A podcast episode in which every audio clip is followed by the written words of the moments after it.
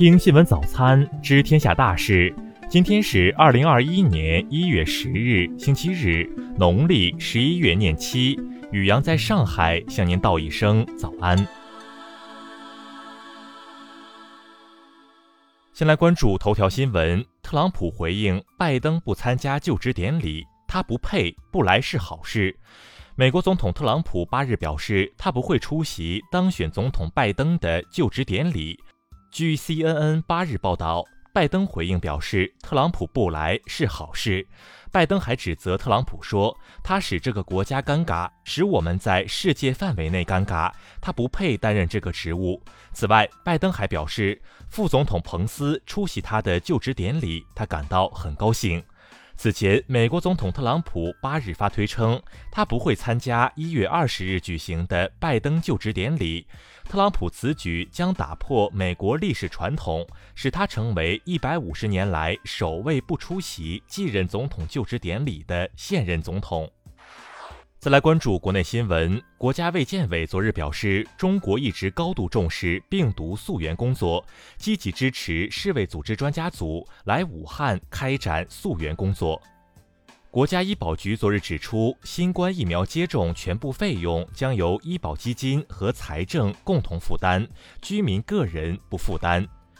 公安部消息，二零二零年全国公安机关共查处各类扰乱医疗救治秩序案件二百九十余起，排查化解涉疫涉医矛盾纠纷七点二万余起，涉医刑事案件同比下降百分之二十九点二。二零二零年，全国审计机关共向纪检监察、司法机关等移送问题线索近四千件，涉及四千多人。全国共审计一点八万名领导干部，查出负有直接责任问题金额七百多亿元。北京市人民政府日前印发文件，规定首都功能核心区，包括东城区和西城区。街道办事处辖区面积一般不小于两平方公里，常住人口一般不低于五万人，原则上不超过十万人。昨日下午，第二场河北省新冠肺炎疫情防控工作新闻发布会召开。据介绍，石家庄全员核酸检测全部结束，从初步分析看，阳性病例集中度高，关联度极强。数据显示，“十三五”期间，贵州全面完成一百九十二万人的异地扶贫搬迁任务，搬迁人口占全国异地扶贫搬迁人口总数的近五分之一。湖北省农业农村厅近日发布文件，明确今年将在十个县市区开展农药包装废弃物回收处理试点，统一回收农药包装废弃物，并集中无害化处理。再来关注国际新闻。据美媒报道，美国疾控中心研究人员开发的最新模型显示，美国高达百分之五十九的新冠病毒传播由无症状感染者引起。社交网站推特当地时间八日宣布，已经在其平台永久停用美国总统特朗普的个人账户。德国疾控机构八日公布的新增新冠病死人数为一千一百八十八，创下该国疫情爆发以来新高。法国卫生部长八日称，法国已有超过八万人在本周接种新冠疫苗。此外，最新民调显示，法国民众接种疫苗的意愿有所上升。朝鲜最高领导人金正恩日前在朝鲜劳动党第八次代表大会上表示，建立全新朝美关系的钥匙是美国撤回对朝鲜的敌视政策。伊朗最高领袖哈梅内伊八日发表电视讲话说，美国只有解除对伊朗的制裁，其重返伊朗核问题全面协议才有意义。近日，韩国外交部长官与日本外务大臣通电话，就韩国法院判处日政府向慰安妇受害者赔偿一事交换意见。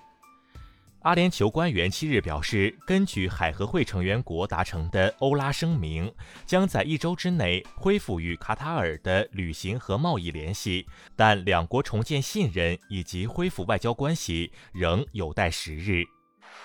再来关注社会民生新闻。昨日，石家庄疫情防控人员李瑞芝晕倒在防疫一线，因抢救无效不幸去世。近日，云南丽江一工作人员泄露密切接触者梁某等人的个人信息，造成了不良影响。目前，该工作人员受到党内警告处分。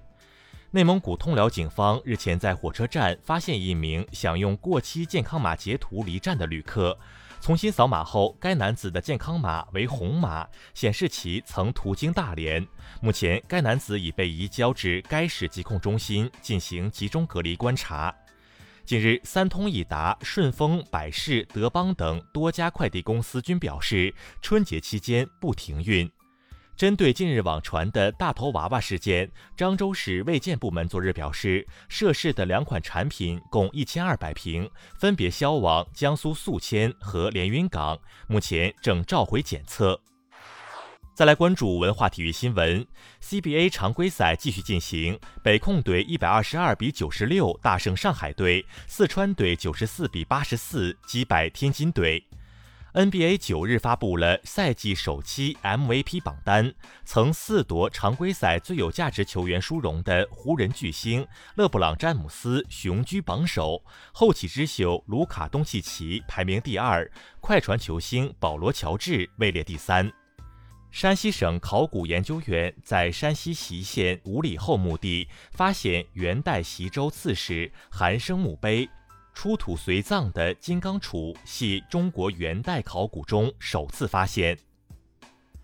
中科院古脊椎所科研团队日前表示，已初步建立古代青铜器产地研究的方法，青铜器泥芯科技分析数据库也初具规模。